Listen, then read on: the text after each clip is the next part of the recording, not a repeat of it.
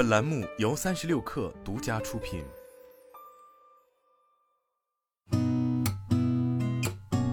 八点一刻，听互联网圈的新鲜事儿。今天是二零二四年二月五号，星期一，早上好，我是金盛。据新浪科技报道，根据市场调研机构四号最新数据，华为在二零二四年前两周以智能手机销量第一的位置强势回归中国市场。此次登顶标志着自2019年美国制裁实施以来，华为首次重获冠军宝座。同时，机构指出，搭载其自主研发的麒麟 9000S 芯片的 Mate 60系列是华为近期成功的关键驱动因素。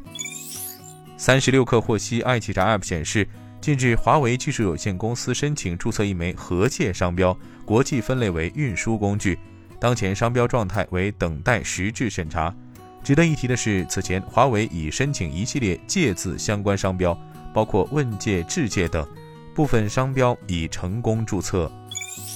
据央视新闻报道，国家移民管理局预测，今年春节假期全国口岸将迎来新一轮出入境客流高峰，日均通关人数将达一百八十万人次，较去年春节增长约三点三倍，与二零一九年春节出入境流量相当。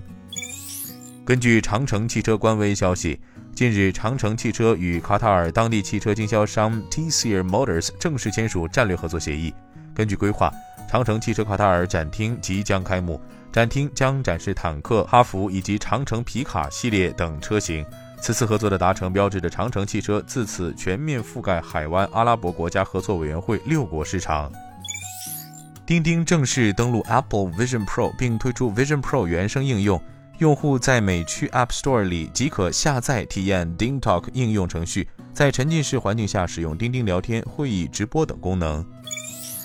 据澎湃新闻报道，美国电动汽车公司特斯拉首席执行官埃隆·马斯克宣布，经过社交平台投票，公司将启动把法律上的注册地转移到德克萨斯州的流程。马斯克曾于一月三十一号在社交平台发帖询问网民是否应将公司迁至德克萨斯州，共有一百一十万人参与投票。今天咱们就先聊到这儿，我是金盛八点一刻，咱们明天见。